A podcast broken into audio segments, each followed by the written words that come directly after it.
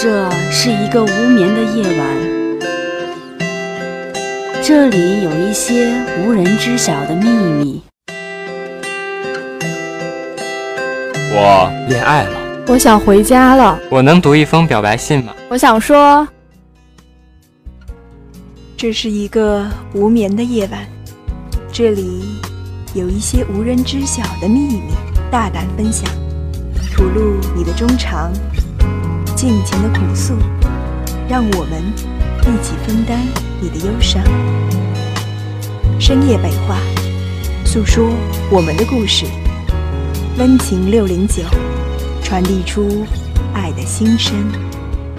你的月亮，让我走进你的心。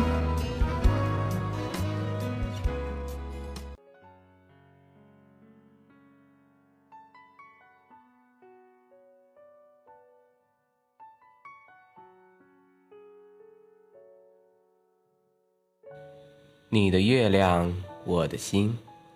你的心事，我来听。大家好，我是齐言，我是师姐。人生在世，总会有很多人相遇，也会与一些人擦肩而过。而在爱情里，我们可能会遇到对的人相伴一生，也可能遇到错的人，让我们困扰一世。有人说，错过的总是最好的，但是错过终究是错过了，一切都不可能回到最开始的样子。由此，我们不如珍惜当下，珍惜眼前人。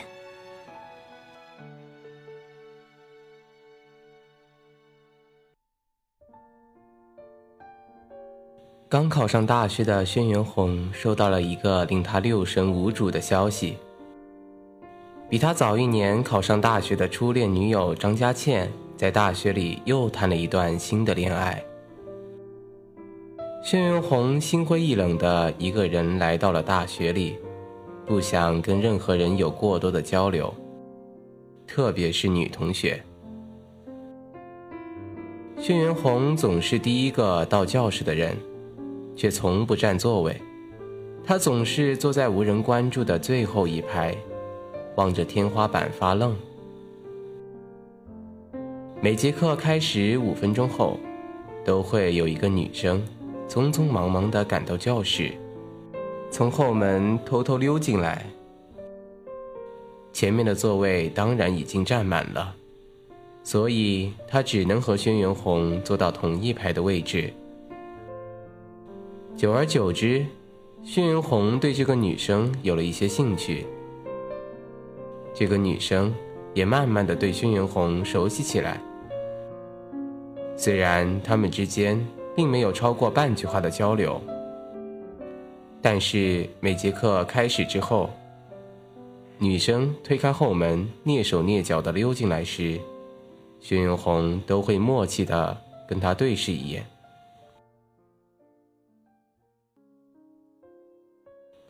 女生终于主动的向轩辕红开口了。其实我想坐在中间，看黑板最清楚，听课效率最高的位置，哪怕一次也好。轩辕红笑了笑，说：“那有什么困难的？只要你比别人早点来占座位就好了。”女生很无奈的摇了摇头，说。我有些事必须在每天早上去处理，来不了。轩辕红于是说：“我倒是没有什么事情，如果你真的想坐在中间的话，我可以帮你占个座。”女生很高兴的向他说了声谢谢。第二天，轩辕红果然帮女生在中间占了个座。但是女生却没有来。放学后在花园里碰到了他，他说：“上课时中间人太多，不好意思插到中间去。”轩辕红想了想，说：“我有办法。”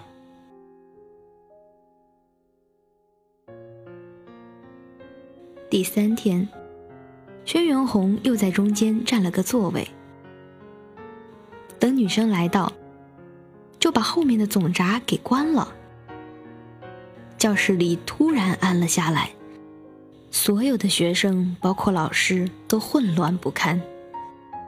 女生趁机就溜了进去。下课后，女生很感激地向轩辕红表示了谢意。轩辕红说：“只是小事一桩。”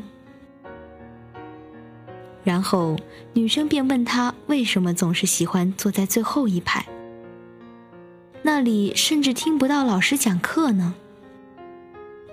轩辕红最开始不想说自己失恋了，但是女生却猜出来了。难道你是失恋了吗？女生说：“轩辕红不置可否，脸色却更加难看了。”女生说：“为了一个不珍惜你的人，你这么折磨自己是何必呢？”轩辕红说：“不是他不珍惜我，而是我对不起他呀。”于是，给他讲了自己跟张佳倩相识并相恋的故事。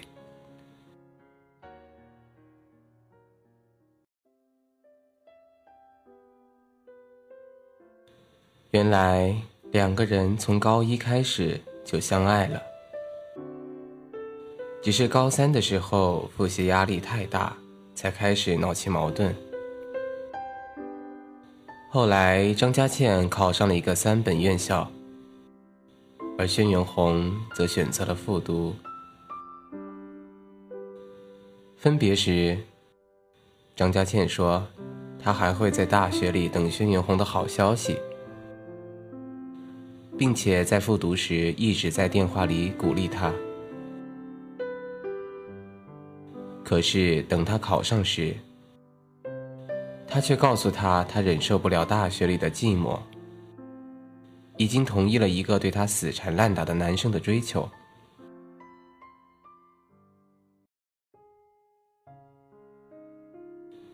女生听完，说：“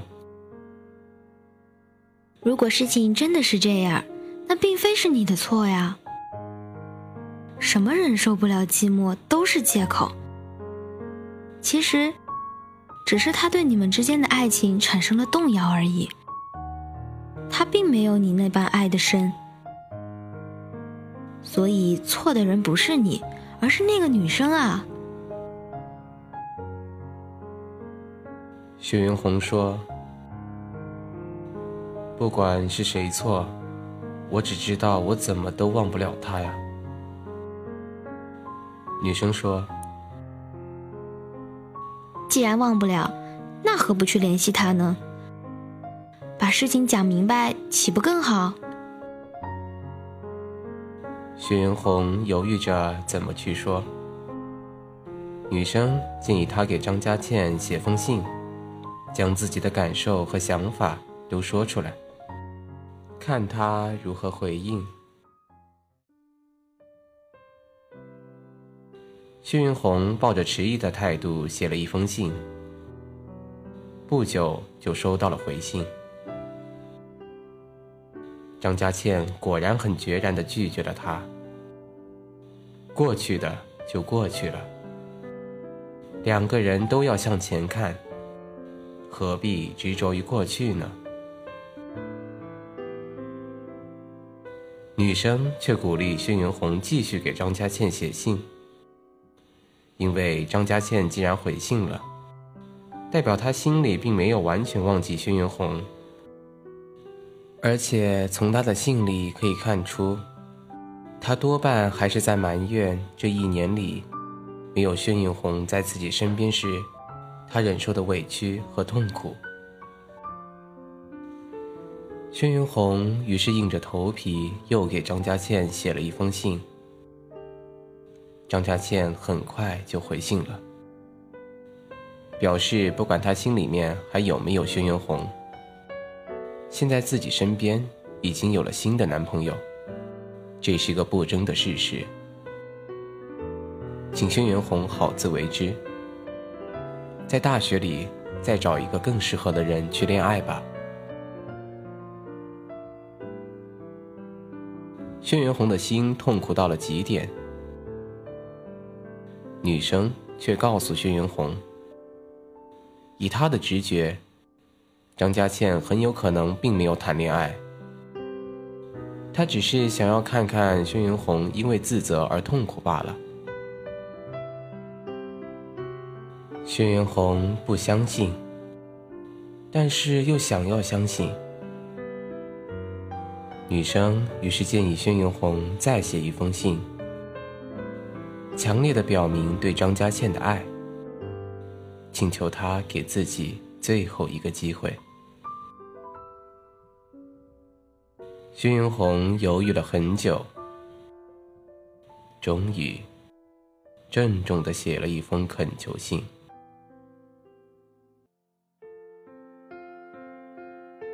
过了很久。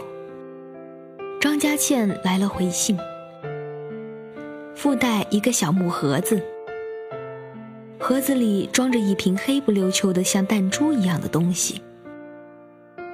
张家倩说：“这是一颗千年莲子，是我以前在外面旅游时偶然得到的，据说有着神奇的力量。”如果你能让它重新发芽并开花的话，我就考虑和你重新开始。既然是千年莲子，怎么可能轻易就开花呢？这不是明摆着没有回旋的希望吗？女生却自信地表示。一定会竭尽所能帮助轩辕红，让这颗千年莲子重见天日的。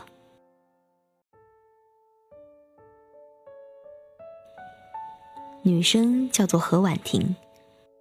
据她所说，她母亲是做生物科学研究的科学家，正好研究的方向是无性繁殖这一块儿。说不定会有什么好办法让这颗千年莲子发芽呢？何婉婷给轩辕红弄来了一个培养皿，把莲子放在里面，每天更换从他母亲实验室里弄来的营养液，忙得不亦乐乎，乐此不疲。轩辕红很是感动，但是那颗莲子不愧是千年古物，认识两个人怎么折腾，他都一点反应也没有。轩辕红都开始怀疑，这到底是不是一颗莲子了。张家倩极有可能是为了摆脱自己，随便弄了块像莲子的石头来糊弄自己。想到这里，轩辕红的心里就一阵绞痛。原来，两个人的感情，不管曾经多么坚定不移，到头来也终究是平淡如水。甚至恩断义绝，但是何婉婷却似乎根本不想放弃，而且反而越发的有了激情。只见他隔三差五的来找轩辕红，每次来都换个新花样，都是从他母亲那弄来的研究成果，试图催化这颗千年莲子。轩辕红劝他放弃，因为这极有可能只是一颗石头而已。何婉婷很惊讶，他说出这样的话来。他之前那么珍惜这份爱情，为何事到如今有了点眉目，却开始怀疑对方的动机呢？何婉婷说：“我们来敲开这颗莲子的外壳，这样能够使莲子更有机会发芽。”轩辕红担心莲子会被破坏。何婉婷拍着胸脯说：“绝对不会。”然后两个人小心翼翼地咬破莲子，花了一下午才敲开一条缝。透过显微镜观察，那果然是一颗莲子。轩辕红这才放下心来。原来张家倩并没有欺骗自己。反倒是自己有些小肚鸡肠，错怪他了。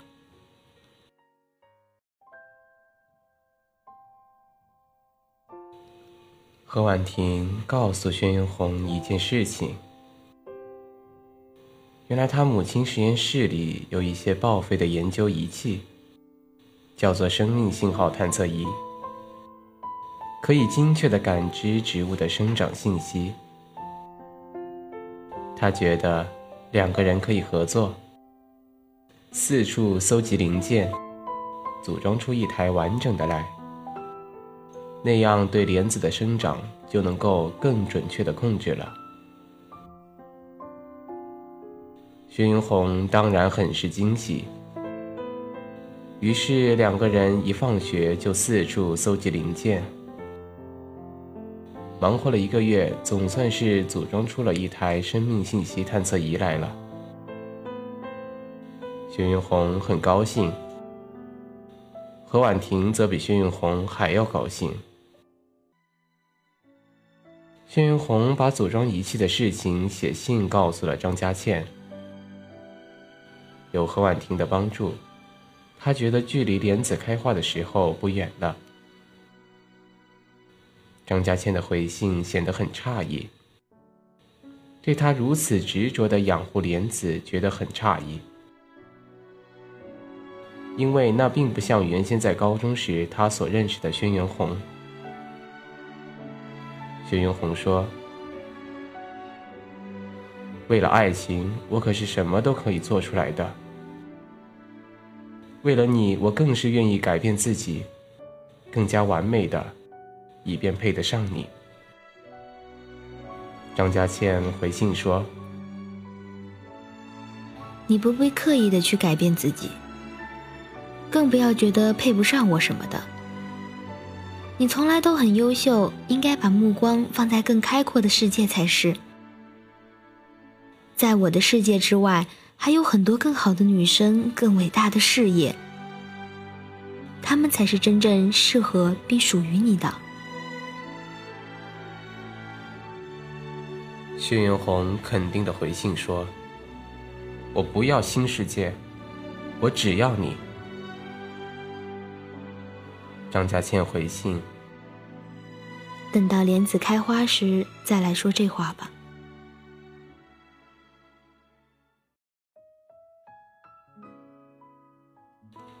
室友陆羽对于薛云红的事情很是好奇。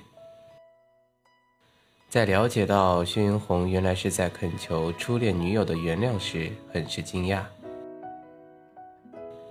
他指着过道上匆匆而来的何婉婷说道：“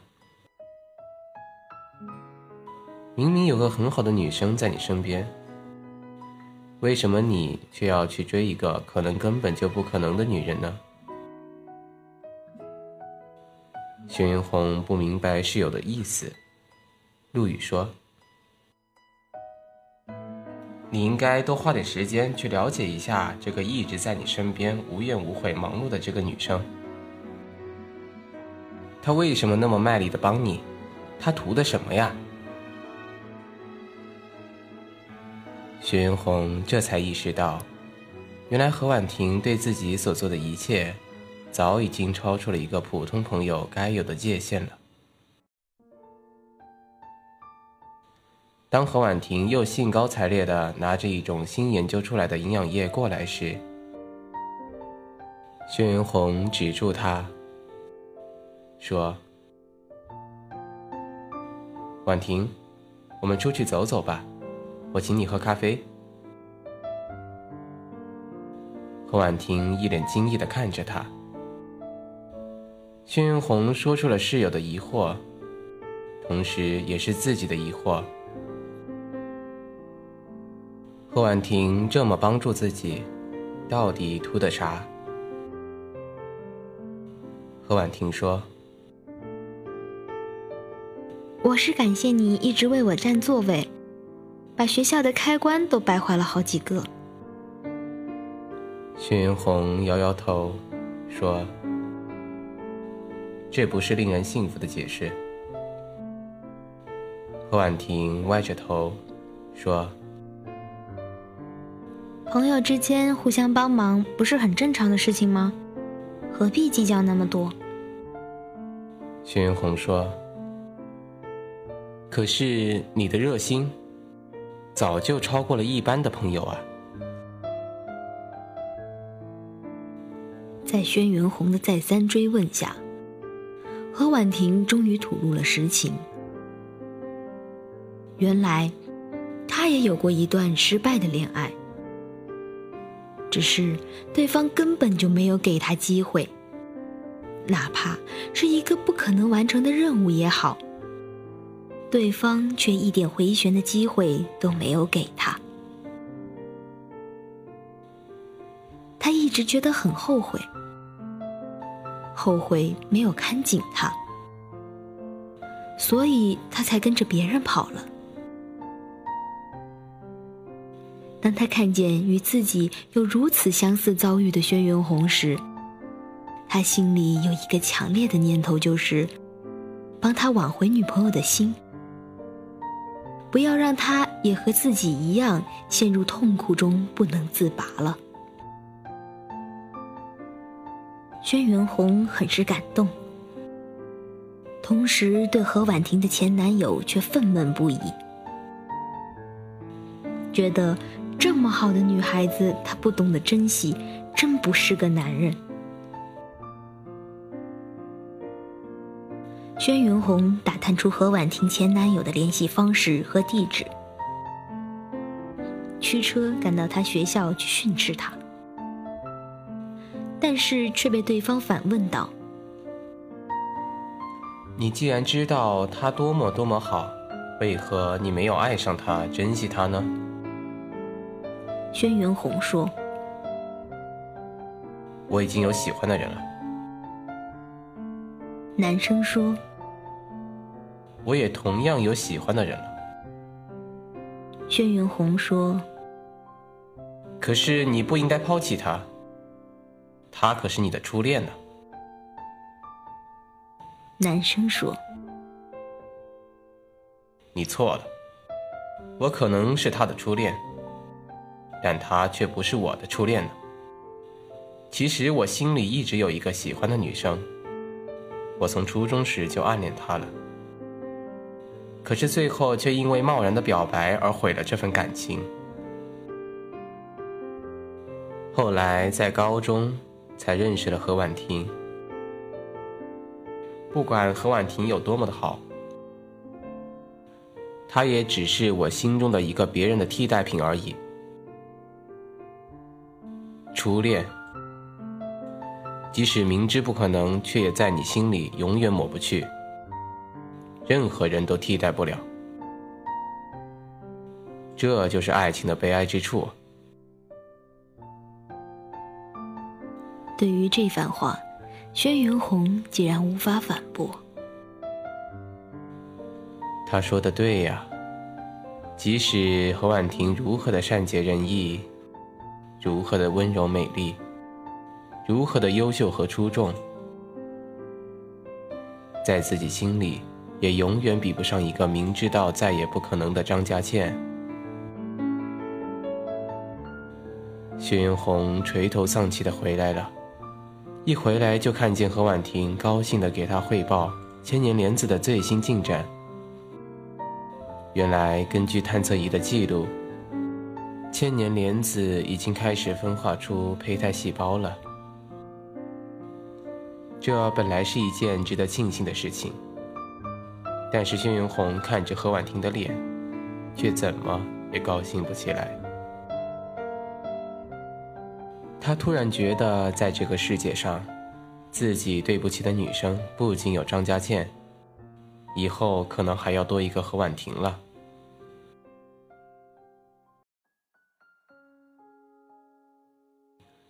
张家倩听说千年莲子发芽的事情，吃惊不小。他很惊讶，平原的毅力居然可以改变生物的宿命。同时，可能是被轩辕红对爱的执着所感动了，他对轩辕红的态度开始好转起来，给他寄一些自己大学里的照片、生活片段等。他告诉轩辕红自己加入了戏剧社。从以前就很喜欢写爱情小说的他，现在总算学以致用，开始写剧本了。因为轩辕红以前是个公认的才子，所以他时不时给轩辕红寄一些自己近来写的剧本，让他提些意见修改修改。轩辕红很高兴张家倩对自己的态度有了好转，在看了他一些照片后。又想起了以前高中时的快乐时光，而且，从张家倩的剧本里，可以明显看到以前两个人在一起的生活片段、恋爱经历。轩辕红意识到，在张家倩心里，自己从来就没有消失过。也就是说，两个人和好的机会非常之大。只是张家倩从来不提她新男朋友的事情，可能是她故意不说，也有可能就像何婉婷猜测的那样，张家倩可能从一开始就没有再谈过恋爱，她只是想要报复一下轩辕红，或者说考验他而已。轩辕红对张家倩也有所隐瞒，那就是关于何婉婷的事情。他从来没在信里提过何婉婷，不是他有所私心，只是他现在和张家倩之间的关系本来就箭在弦上，随时都有可能弦断情尽。他可不想再惹出什么无端的误会来。但是张家倩偏偏却冰雪聪明，突然来信说。好你个轩辕红，你有事儿瞒着我吧？你老实告诉我，你身边是不是有别的女生了？薛云红大惊失色，连忙回信说：“不是你想象的那样啦。”张家倩说：“我把一切都告诉你了，你却还在欺骗我，这就是我为什么不想再原谅你的原因。”因为我们之间已经无法再坦诚相待，还有什么可能去许一些不切实际的承诺和誓言呢？轩辕红连忙把何婉婷的故事一股脑的全交代了，包括她如何总是上课迟到，如何为前男友的无情伤心等等。轩辕红极力想要扯清自己与何婉婷之间的关系。那是清清白白、没有任何暧昧的纯友谊关系，或者说惺惺相惜的朋友。张家倩回信说：“我了解女生，如果她真的那么喜欢她的前男友，不可能不亲自去找他理论的。怎么可能轮到你去插手？还有那个占座的事情更是可疑，他为什么总是在上课之后才到？”难道是因为早就知道你会坐在最后一排，所以才故意去晚的吗？我看那个何婉婷对你绝对不只是普通朋友那种感情而已。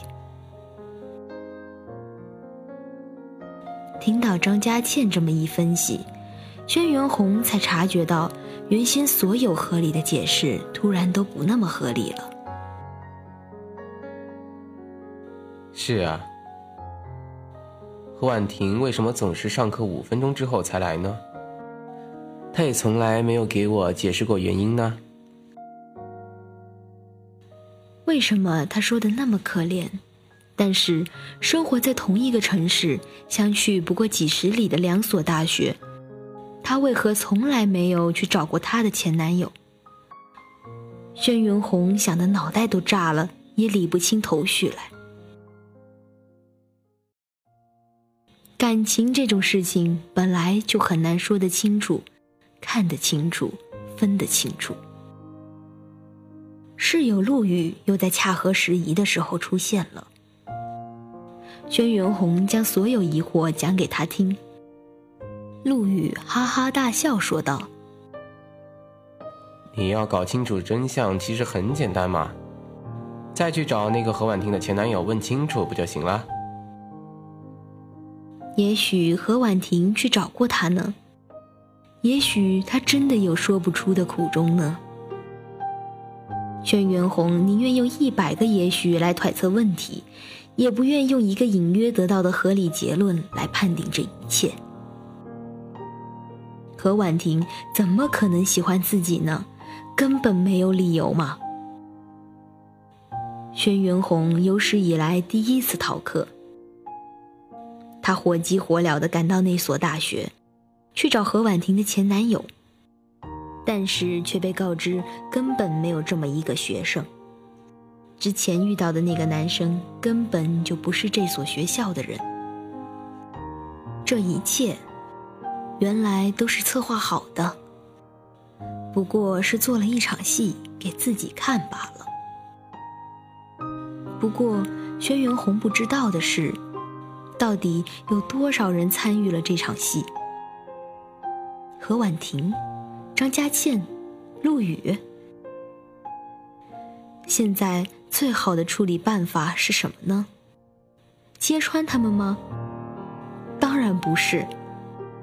以不变应万变，装作什么都不知道，这才是最明智的做法。轩辕红给张佳倩写信说：“我不知道何婉婷喜不喜欢我，我只知道我喜欢的人在这个世界上就只有一个，那就是你，张佳倩。”除此之外，没有任何人。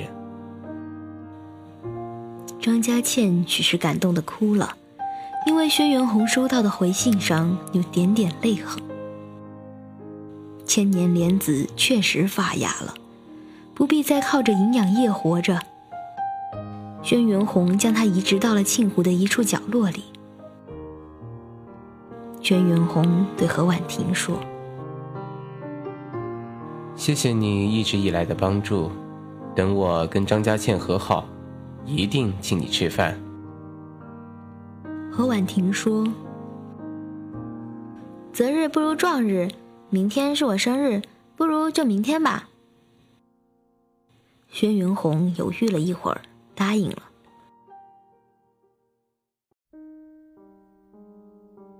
许云红想不到的是。何婉婷的生日 party，陆羽他们居然都去了。原来半年里的来来往往，何婉婷早就与男生宿舍这帮人混得不能再熟了。何婉婷说她第一次生日里有这么多人一起庆祝，她太高兴了，一定要不醉不归。陆羽等人趁机不停地向他敬酒，薛云红当然看不过去。只好站起来替他挡酒，也不知挡了多少杯酒。只见灯光暗淡了下去，音乐模糊不清，连窗外吹进来的冷风都不再清凉，身子开始发烫，暖和起来，柔软，香气盈盈。轩辕红醒过来时。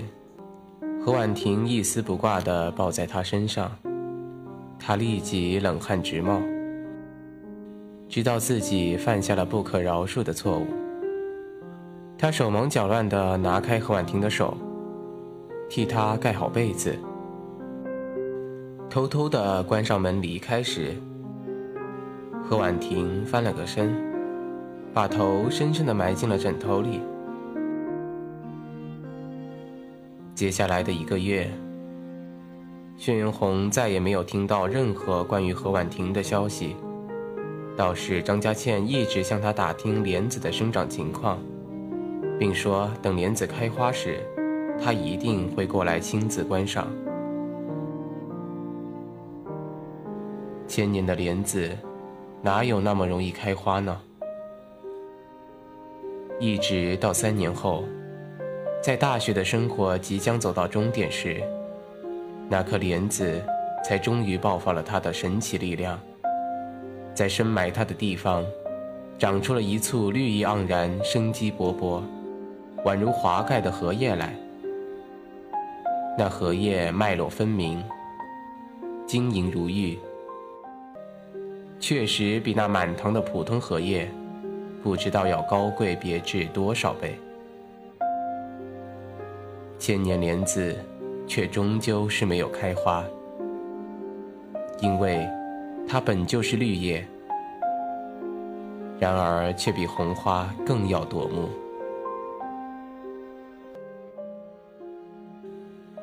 爱情里没有谁对谁错，只是他注定不是能够陪我们行走一生的人。过去的终究过去，与其活在回忆里怀念旧人，不如展望新生活，珍惜眼前人。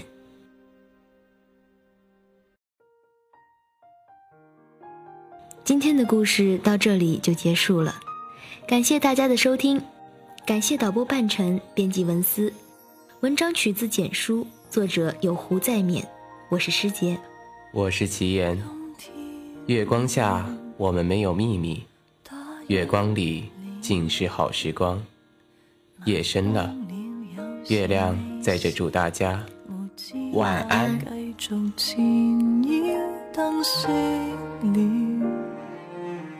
我应该走了，疲弱的心跳，每天送迎着你，休息得太少。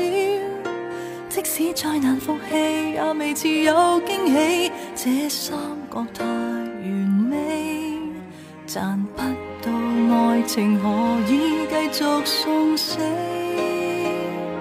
原来很无谓，招呼你一世。我这么爱人，换来没有关系，委曲对着你，你只是循例，才输得真彻底。原来很无谓，敷衍我一世，为这种爱人越挨越见鬼。今天只想放低，结束感情未垫底，这不算什么的末世。早该要心息了，换不到正场门票，害苦了岁月燃烧，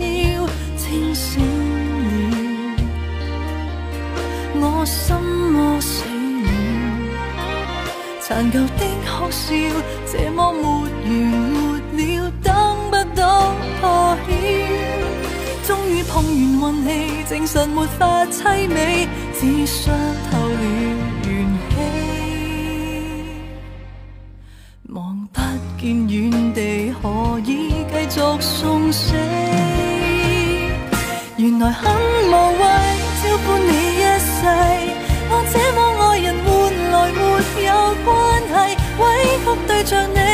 你，只是循例。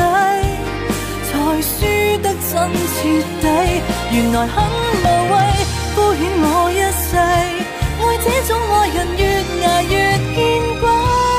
今天只想放低，结束感情未垫底，再不要再暗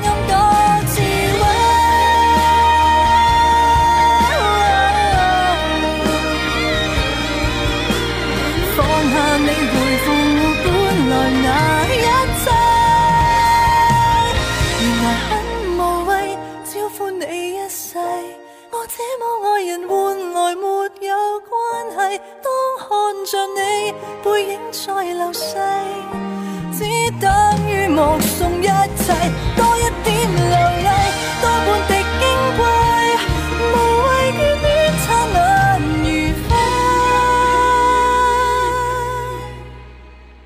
今天终于放低我的感情受了洗送给你昨天的这禮